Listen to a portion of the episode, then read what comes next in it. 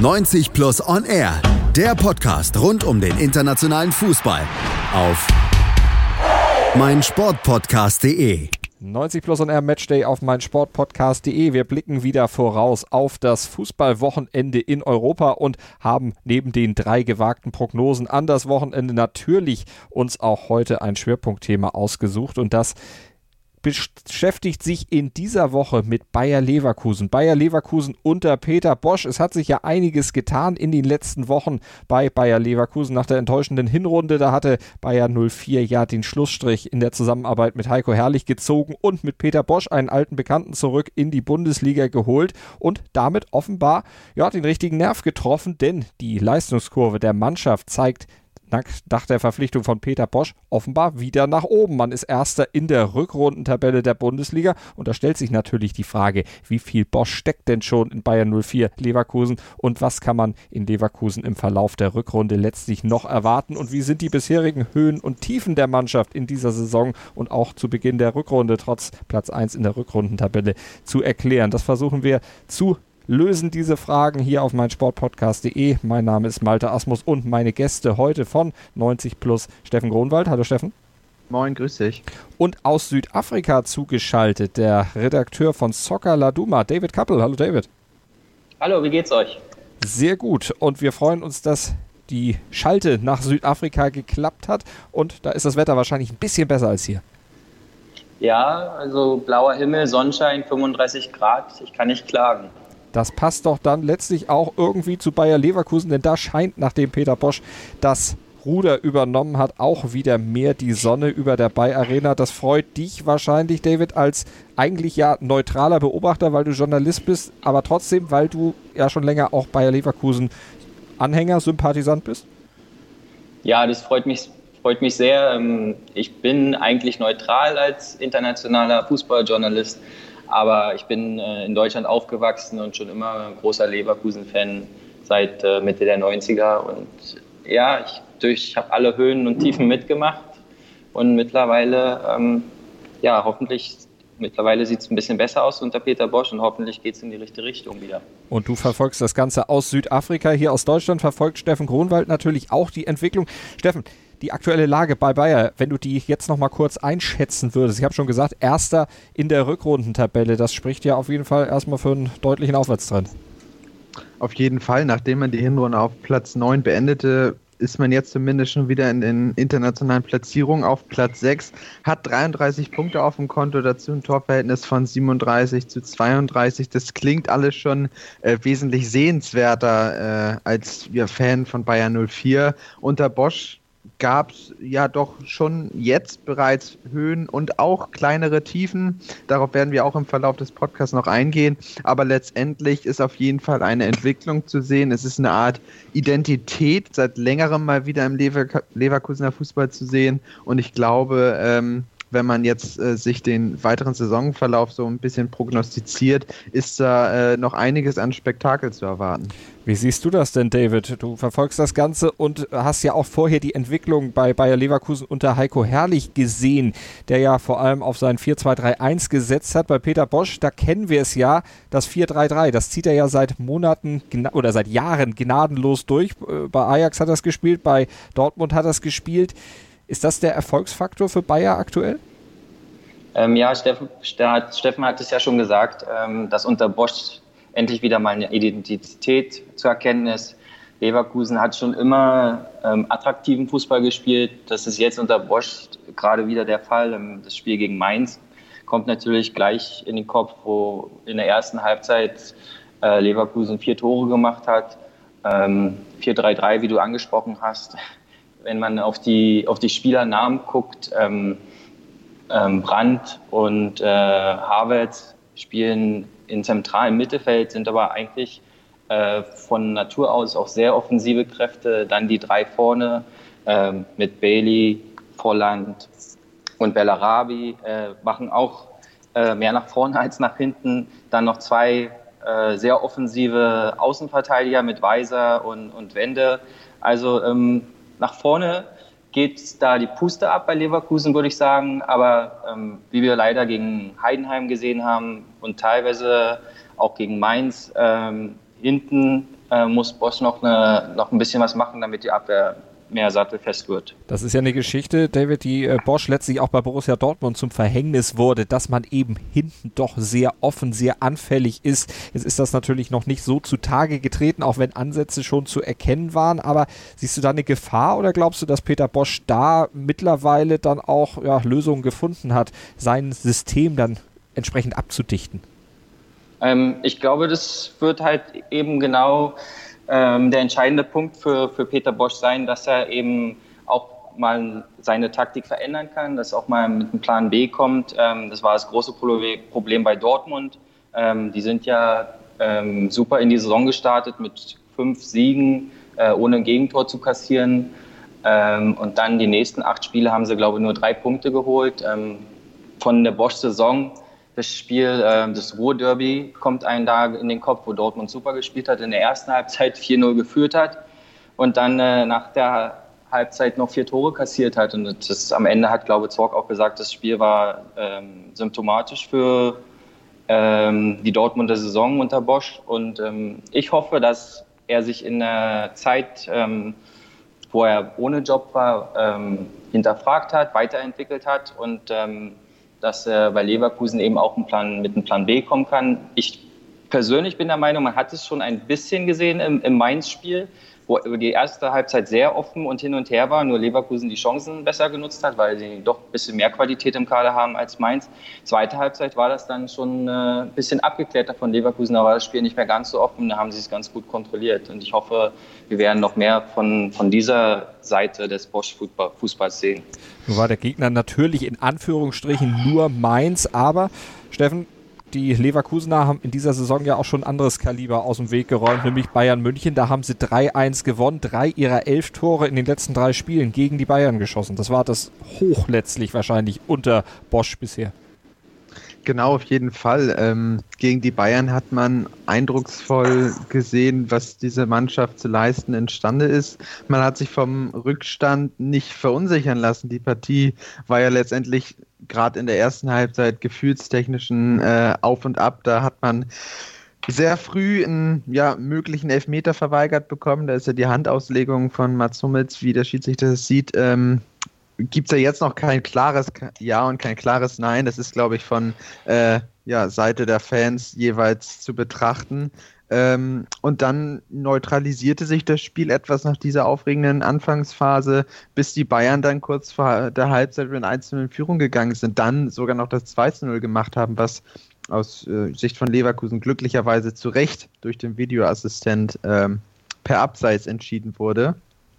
Und in der zweiten Halbzeit hat man dann gesehen, ähm, dass die Leverkusener umschalten können, dass sie dann auch ihre Chancen wesentlich effizienter genutzt haben. Und auf einmal führte man 30 Minuten vom Ende mit 2 zu 1. Und dann hat man das, was David eben auch gesagt hatte, diese ja, gewisse Kaltschnäuzigkeit auch in der Defensive gezeigt, dass man hinten stabil stande. Man hat äh, den Bayern kaum Räume, kaum Chancen gegeben und konnte letztendlich die große, große Stärke des Konterfußballs dann wieder ausspielen und das 3 zu 1 machen, was letztendlich auf jeden Fall verdiente Sieg ist und man wirklich phasenweise sehen konnte, wie sich diese Mannschaft entwickelt hat. Von einer offensiven Hurra-Mannschaft bis hin zu einer Mannschaft, die wirklich gegen ein internationales Top-Kaliber gegenhalten kann. Mhm. Und das äh, war auf jeden Fall eine beeindruckende Leistung und ein Ausrufezeichen für Peter Bosch. Aber innerhalb weniger Tage ist das Ganze dann ja auch schon relativ schnell wieder ins Gegenteil zurückverkehrt worden. Äh, David, denn plötzlich verlor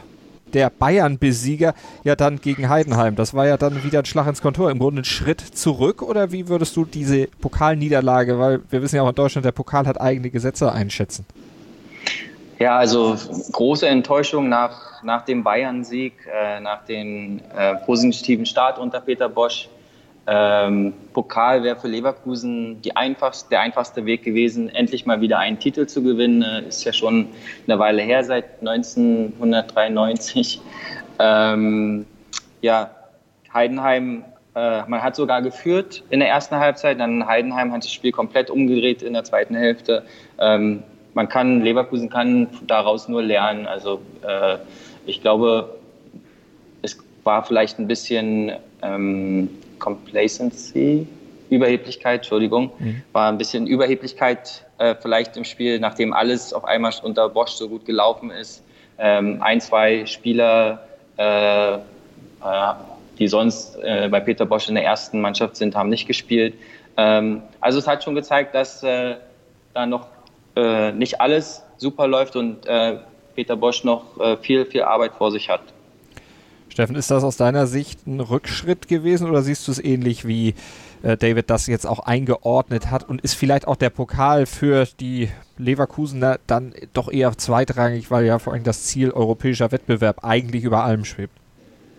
Also ich würde jetzt nicht vom Rückschritt äh, sprechen, ich würde vielmehr auch vom Warnschuss sprechen. Man hat jetzt nochmal gesehen, dass man gegen Teams, die wirklich gut sicher kompakt hinten drin stehen, nicht viel Räume zu lassen, dass man da nochmal eine andere Masche, eine andere Methode auffahren muss, um erfolgreich zu werden. Das Tor von Brandt oder auch der Pfostenschuss von Brandt in der ersten Halbzeit waren ja jeweils Situationen, die man letztlich gut herausgespielt hat. Da hat man die Schnittstelle gefunden, wo der Pass dann gespielt worden ist.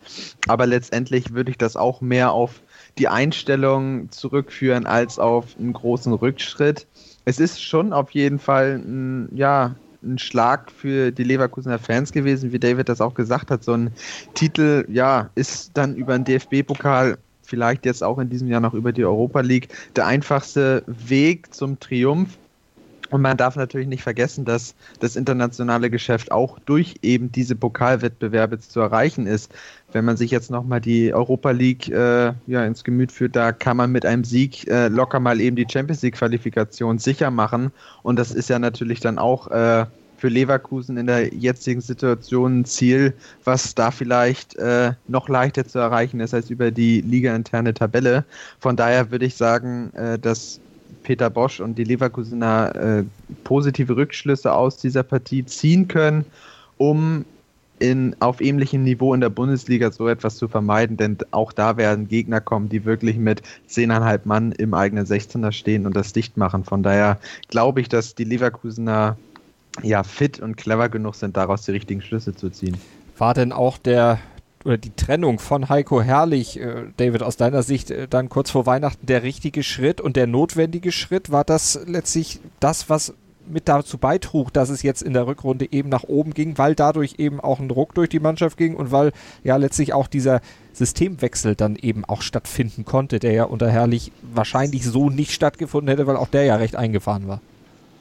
Ja, ich, also meiner Meinung war es der richtige Schritt. Ich glaube, vom Zeitpunkt her vielleicht etwas zu spät, aber äh, man wollte da nicht ähm, mitten in der Hinrunde Heiko Herrlich feuern. Ähm, zu dem Zeitpunkt, als er dann entlassen wurde, hat er, glaube ich, vier der letzten fünf Spiele gewonnen.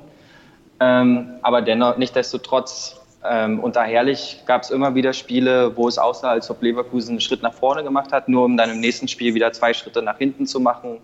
Ähm, man hat gegen direkte Konkurrenten um, im internationalen Geschäft wie äh, Hoffenheim und Red Bull Leipzig recht klar verloren. Ähm, ich habe sogar ähm, vor kurzem mit jemandem gesprochen, der ähm, im Leverkusener Jugendtrainer ist und äh, der da ganz guten Kontakt zu Spielern wie Paulinho oder Havertz, den jüngeren Spielern hat.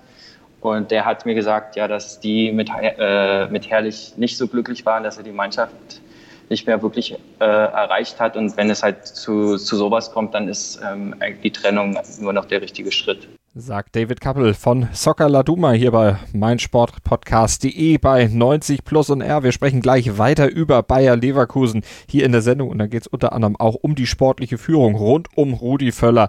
Hier machen wir gleich weiter nach einer kurzen Pause. Sport für die Ohren. In deinem Podcatcher und auf mein Sportpodcast.de.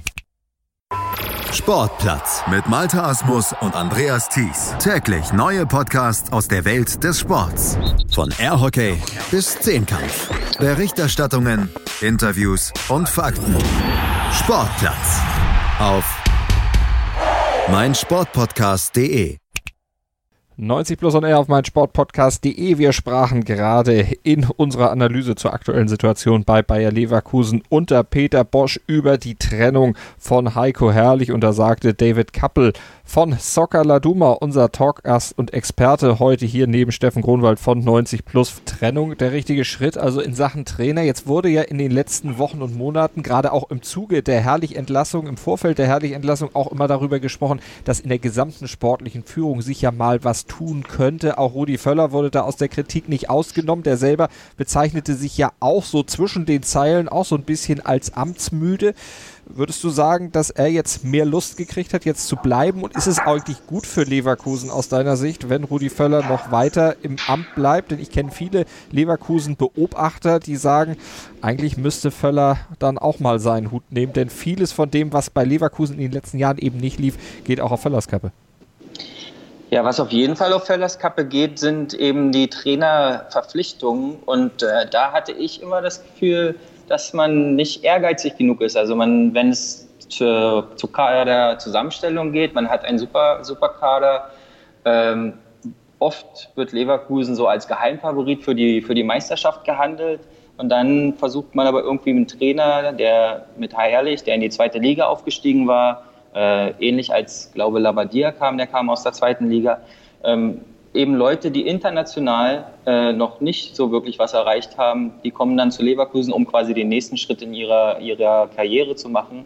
Ähm, obwohl eigentlich der Anspruch für Leverkusen sein müsste, regelmäßig ins europäische Geschäft, wenn nicht sogar in die Champions League zu kommen, wenn man zum Beispiel auf das Gehaltsgefüge guckt in der, in der Liga. Ich glaube, da sitzt Leverkusen an dritter Stelle hinter Dortmund und Bayern.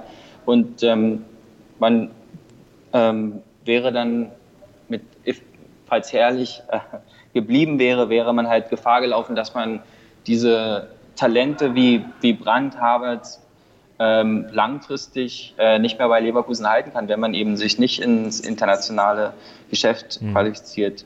Ähm, deswegen, ich bin so ein bisschen gespalten zwischen Völler. Einerseits ähm, ist er ja auch verantwortlich dafür, dass der Kader recht gut zusammengestellt ist. Andererseits, die Trainerwahl war nicht immer optimal. Ähm, ich glaube, von den letzten Interviews, die ich gesehen habe, seitdem Bosch äh, übernommen hat, ist wieder auch bei ihm so ein bisschen der Funke aufgeblitzt. Weil klar, wenn es besser läuft, macht es allen mehr Spaß. Aber ähm, wenn er halt ähm, drüber nachdenkt, dass er vielleicht äh, in Zukunft einen Schritt zurücktreten muss, dann ist es meistens schon ein Zeichen, dass es wirklich dann eine Zeit ist, wenn man drüber nachdenkt. Dann äh, sollte man meist auch den Schritt gehen. Es ist ja generell bei Leverkusen in den letzten Jahren immer wieder so gewesen, dass sich Höhen und Tiefen sehr abwechseln. Das hat sich meistens so dargestellt, dass die Hinrunde eigentlich ganz gut verlief, die Rückrunde dafür dann doch eher weniger gut. Und das war letztlich durch alle Trainer irgendwo der Fall. Ob es Labadia war, selbst bei Heinkes war es äh, phasenweise so, aber auch bei allen, die danach kamen. David, aus deiner Sicht, woran liegt das bei Leverkusen, dass das so ein äh, launische Diva will ich nicht sagen, das ist ein anderer Verein am Rhein, aber warum äh, sind die letztlich so wetterwendisch? Ja, das ist eben genau das, was die Fans äh, so, so enttäuscht, ähm, dass man eigentlich einen, einen starken Kader, einen Kader mit sehr viel Talent hat, aber immer wieder diese, diese Rückschritte kommen. Ähm, ich denke, was Leverkusen so, so ein bisschen immer fehlt, ist so ein Leader, ähm, der ähm, die Mannschaft auch mal wachrüttelt, wenn es nicht so gut läuft. Ähm, meist, wenn äh, Leverkusen hinten liegt, ähm, gegen Bayern hat Steffen ja gerade schon gesagt, dass sie vom Rückstand zurückbekommen sind, aber meistens war es so, dass wenn Leverkusen äh, hin, zuerst kassiert, hat, dass sie dann irgendwie so ein bisschen die Köpfe runtergemacht haben und äh, dann keine Antwort mehr gefunden haben, weil eben keiner da war auf dem Platz oder auch neben dem Platz, der dann die Spieler ein bisschen wachrütteln konnte und man hat sich oft so ein bisschen ähm, dem ähm, Leid ergeben. Ähm, und ja, das ist eben genau das, was, äh, was schade ist, weil, wie gesagt, der Kader doch recht stark ist und meiner Meinung nach Leverkusen mit dieser Mannschaft regelmäßig äh, in, in, der Champions League spielen müsste, damit gerade Spieler wie Havertz, Brandt, ähm, Bailey auf diesem Niveau sich weiterentwickeln können, weil dann könnte man vielleicht in ein oder zwei Jahren wirklich nochmal ganz oben angreifen. In ein oder zwei Jahren ganz oben. Und Steffen, wo greifen Sie in dieser Saison dann noch an? Ist Bosch dieser ja, Leader, zwar neben dem Platz, aber der Sie dann eben in diese Richtung pushen kann? Was glaubst du? Ich glaube auf jeden Fall, dass es äh, für Leverkusen noch weiter nach oben gehen kann und auch wird, wenn man einen Blick auf die Konkurrenz wirft. Ähm, ich glaube mal nicht, dass Wolfsburg äh, der ja, dieser Form äh, beibehalten kann. Und wenn man nach oben guckt, äh, das ist Frankfurt, ist man punktgleich mit 33 Zählern. Das wird letztendlich ja zwischen den beiden ja so ein Showdown. Ich glaube, die werden sehr konstant punkten. Leipzig hat immer wieder gezeigt, dass man dazu in der Lage ist, einfache Spiele, einfache Spiele herzugeben und zu patzen. Also ich glaube schon, dass äh, Platz 4 ein durchaus realistisches Ziel ist.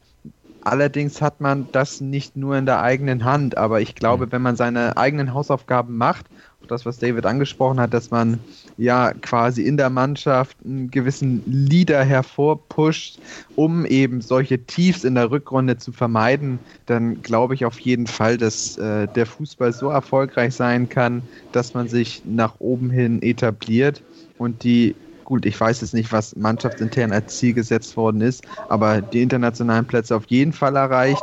Vielleicht wird sogar Platz 4 und was in der Europa League passiert, darf man ja auch heute Abend gespannt sein. Ähm, da ist auch mit ein bisschen Losglück einiges möglich, finde mhm. ich. David, aus deiner Sicht Platz 4 realistisch. Aktuell sind es fünf Punkte, die da fehlen würden. Rasenball Leipzig 38 Punkte, Bayer Leverkusen auf Platz 6 33 Punkte. Ähm, ja, ich glaube, ähm, der, der, Anspruch sollte auf jeden Fall sein, versuchen Leipzig noch, noch einzuholen. Ähm, man hat ein direktes Spiel, wo man zu Hause gegen Leipzig spielt. Da könnte man also äh, die Lücke auf zwei Punkte reduzieren und dann ähm, muss man diese Saison dann, äh, falls man eben rankommt, zu Ende aussehen. Nicht so wie letzte Saison, wo man glaube, da war Leverkusen mit äh, vier Spielen äh, fünf Punkte vor Hoffenheim und hat die dann am Ende noch verloren. Ähm, also es, wie gesagt, Leverkusen muss eben diese Konstanz finden, dass man äh, nach guten Spielen ähm, weiter punktet, in schlechten Spielen trotzdem gewinnt und wie Steffen schon gesagt hat, vielleicht auch äh, in der Europa League den einen oder anderen Großen ein bisschen ärgern kann. Mhm. Steffen, David hatte vorhin auch schon Namen angesprochen von Spielern, die momentan ja dann auch unter Bosch ein wenig mehr herausstechen als vorher. Wer sind da Namen, die dir da äh, auch besonders aufgefallen sind und glaubst du, dass die dann auch beim im Erfolgsfall, wenn also Bayer Leverkusen dann tatsächlich die Königsklasse noch erhalten äh, oder schaffen würde, tatsächlich dem Verein auch erhalten bleiben könnten? Also Spieler, die ich mir da mal so herausgepickt habe, war in der Innenverteidigung ein Jonathan Tah, der zeigte, dass er in der Lage dazu ist, ein sehr ja, vorausschauendes Spiel zu besitzen, ähm, zeigte sich, dass er im Stellungsspiel defensiv äh, sehr, ja, sich sehr gut stellt, ähm, dass er dem Pressing, welches er dann ausgesetzt ist, oft gut standhält und ähm, ein gutes Gespür für Räume hat, diese dann auch äh, zu bespielen, was natürlich dem gesamten Team hilft. Dann ist auch ein äh, Arangis äh, als Sechster sehr effektiv, sehr zweikampfstark und könnte auf jeden Fall in diese Rolle des Leaders, des, ja, der, der die Mannschaft nochmal pusht, eintauchen. Und auch, was David schon gesagt hat, Julian Brandt, der jetzt ja als Achter, als Zehner spielt, auf jeden Fall im zentralen Mittelfeld, ähm, nochmal komplett aufblüht, nicht die klassische Außenrolle, sondern wirklich im Zentrum eine Art Dreh- und Angelpunkt im Offensivspiel ist und mit seinem Tempo und mit seinen technischen Fähigkeiten ist er auf jeden Fall einer, der Leverkusen sehr sehr weit bringen kann. Und wenn wir davon ausgehen, dass Leverkusen die Champions League erreicht, egal auf welchem Weg auch immer, dann glaube ich schon, dass diese Jungs mit dem System, dem Trainer und dem Verein schon in einer Art und Weise verbunden sind, dem auch ja, beizupflichten und da zu, äh, dabei zu sein, wenn es dann in die Champions League gehen sollte. Von daher glaube ich nicht, dass sich Leverkusen einem Ausverkauf im Sommer ja bedroht ist. Wie siehst du es, David? Also die Bayern werden sicherlich mit dem Scheckbuch ein bisschen winken dann, wenn es tatsächlich in dieser Saison dann nicht so laufen würde, wie sie sich das vorstellen und dann sicherlich auch in Leverkusen mal wieder vorbeigucken.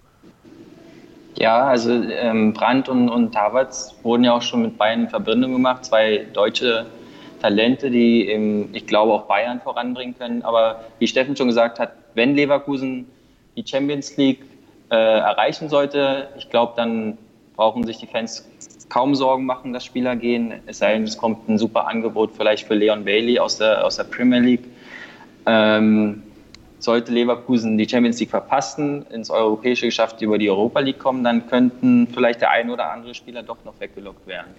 Ein Problem bei Bayer Leverkusen in dieser Saison müssen wir noch ansprechen und zwar ist das die im Vergleich zur Auswärtsbilanz dann doch eher Heimschwäche. Steffen, aus deiner Sicht, woran liegt das?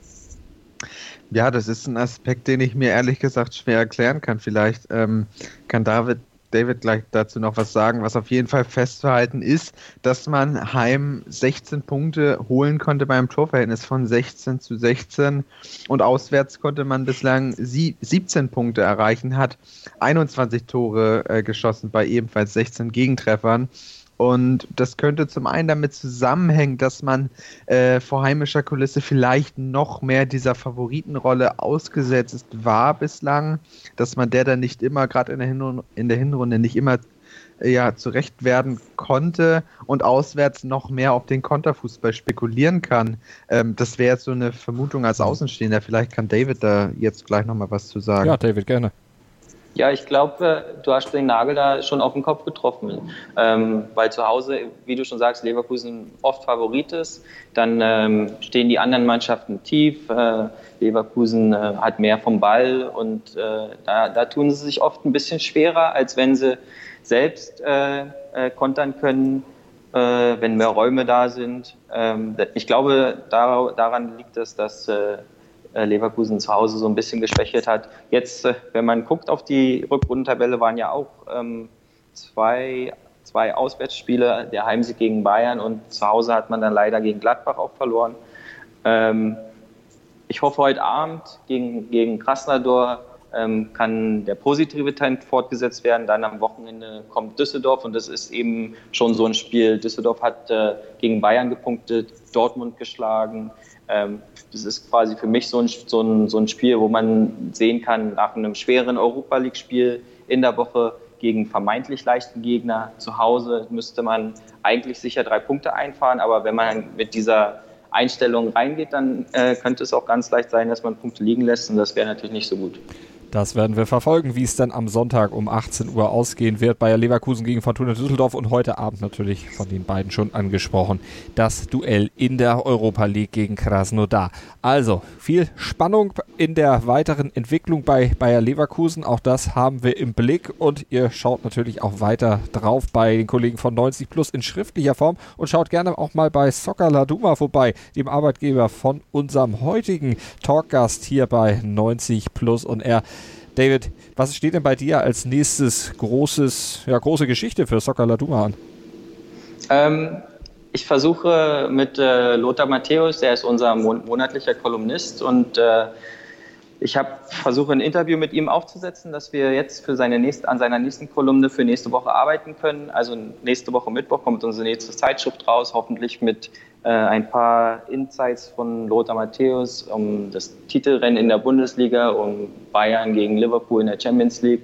Ja, es sollte interessant werden. Wir sind gespannt auch auf diese Themen natürlich und bei uns gibt es gleich noch nach einer kurzen Pause hier die gewagten Prognosen an das Fußballwochenende in Europa mit Steffen Grunwald und den Kollegen Nico Scheck und Chris McCarthy. Ich sage aber dir, David, nach Südafrika schon mal vielen Dank für deine Expertise zu Bayer Leverkusen. Ja, danke für die Einladung, immer, immer wieder gerne. Sport für die Ohren. In deinem Podcatcher und auf meinsportpodcast.de. Calcius Jamo Neu. Der Serie A Talk. Jede Woche neu. Mit Sascha Baharian, Kevin Modena und René Steinhuber. Ob die Abwehr Serie A Niveau hat, lassen wir einfach mal dahingestellt. Höre alles, was den Tifosi der italienischen Eliteklasse bewegt. Auf meinsportpodcast.de. 90 Plus und Air Matchday auf mein Sportpodcast.de mit Malte Asmus und Steffen Kronwald von 90 Plus. Und nach unserer Analyse von Bayer Leverkusen unter Peter Bosch schauen wir jetzt nochmal auf weitere Partien vom Wochenende. Die Leverkusener, die spielen gegen Fortuna Düsseldorf. Das haben wir eben schon erwähnt. Aber in Fußball Europa passiert ja noch mehr und auch in der Bundesliga passiert noch ein bisschen mehr. Da gucken wir gleich drauf. Erstmal, Steffen, deine ja, Prognose an das Wochenende. Bei dir dreht sich's um La Liga. Genau, ich schaue nach Spanien und äh, gehe mal oder stell die These, dass nach dem Pokal aus vor kurzem Girona Revanche an Real Madrid nimmt und äh, per Unentschieden den Königlichen wichtige Punkte im Kampf um die Champions League nimmt. Ah, das und ist tatsächlich gewagt, weil Real ja durchaus gut unterwegs ist. Ja, Real konnte sich jetzt wieder fangen. Ähm, hat zuletzt gegen Barcelona unentschieden gespielt, jetzt in der Champions League jüngst äh, gegen Ajax äh, 2 zu 1 gewinnen können und auch die Gesamtbilanz gegen Girona sieht gar nicht so verkehrt aus. Da konnte man in den drei Ligaduellen äh, ja zwei Spiele gewinnen, eins verlieren, aber dabei auch elf Tore erzielen. Allerdings hat der oder haben die Pokalbegegnung Ende Januar für mich ja doch solch einen Ausschlag gemacht, dass Girona kämpferisch jederzeit mithalten konnte und auch zu Chancen und zu Toren kam, ähm, davon auszugehen, dass sie es jetzt sogar mit einem glücklichen Punktgewinn im Santiago Bernabeo schaffen. Und sie müssen ja was tun als 16. in der Tabelle und vier Niederlagen in Folge bei 24 Punkten. Da müssen sie was tun, um den Abstand vom rettenden Ufer in die Abstiegszone dann noch ein bisschen zu vergrößern. Eine weitere gewagte Prognose, die kommt von unserem Kollegen Nico Scheck und der ja, glaubt auch an ein Ende einer Serie, allerdings in der Bundesliga. Nach der Doppelentlassung beim 1. FC Nürnberg von Sportvorstand und Trainer sind nun die Spieler gefordert. Beim Heimspiel gegen den BVB werden sie daher mit ordentlich Aufwind spielen, vor allem da der BVB aktuell etwas am Kriseln ist. Gerade die Niederlage bei den Spurs in der Champions League wird ihnen ordentlich zu schaffen machen und sie auch mit in die nächste Bundesliga-Partie begleiten. Deswegen sage ich, Nürnberg wird dem BVB die nächste herbe Niederlage verpassen und den BVB damit noch tiefer in die Krise stürzen. Interessante Prognose von Nico Scheck von 90 Plus zum Duell zwischen Dortmund und Nürnberg vom Wochenende und wir schauen nach England zum FA Cup. Fünfte Runde, Chelsea und United kreuzen da die Klingen und die gewagte Prognose, die hat der Kollege Chris McCarthy von 90 Plus für euch. Nach der deutlichen Niederlage gegen Paris in der Champions League war ich eigentlich der Ansicht, dass der Höhenflug von Solskjaer und United jetzt allmählich enden würde und man so ein bisschen auf den Boden der Tatsachen zurückkehren würde. Da Chelsea aber momentan in einer schweren Krise steckt und Sari meines Erachtens etwas zu stur ist, um die notwendigen Anpassungen zu treffen, sage ich, dass United im FA Cup an der Stamford Bridge gewinnen wird. Das war sie, unsere 90 Plus Matchday-Sendung an diesem Donnerstag hier auf meinsportpodcast.de. Bleibt uns gewogen. Nächste Woche gibt es uns natürlich in der nächsten Ausgabe. Schaut weiter vorbei bei den Kollegen von 90 Plus und ich sage vielen Dank an Steffen Gronwald für heute. Ich danke dir. 90 Plus On Air, der Podcast rund um den internationalen Fußball auf meinsportpodcast.de. Wir klingen nicht nur gut, wenn wir direkt am Spielfeldrand stehen. Die Adler Mannheim bleiben der Tabellenführer in der deutschen Eishockeyliga. Oder direkt von der Schanze berichten. Wir haben einen spannenden ersten Durchgang gesehen. Bei den Springern Kamil Stoch führt vor Zielen Bartol. Wir sehen dabei auch noch gut aus. Borgia Sauerland ist offizieller Ausstatter von meinsportpodcast.de. Borgia Sauerland. Berufsbekleidung, Arbeitsschutz und mehr auf borgia-sauerland.de. Ich habe mich natürlich schockverliebt, weil die war wirklich ganz, ganz klein. So begann die Mensch-Hund-Beziehung zwischen Christina und Tierschutzhund Frieda. Und wie es danach, nach dem ersten Moment der Verliebtheit, so weiterging und welche Klippen es danach zu umschiffen galt, das hört ihr in der neuen Ausgabe von Iswas Dog, dem Podcast für harmonische Mensch-Hund-Beziehungen. Iswas Dog? Mit Malte Asmus. Überall, wo es Podcasts gibt.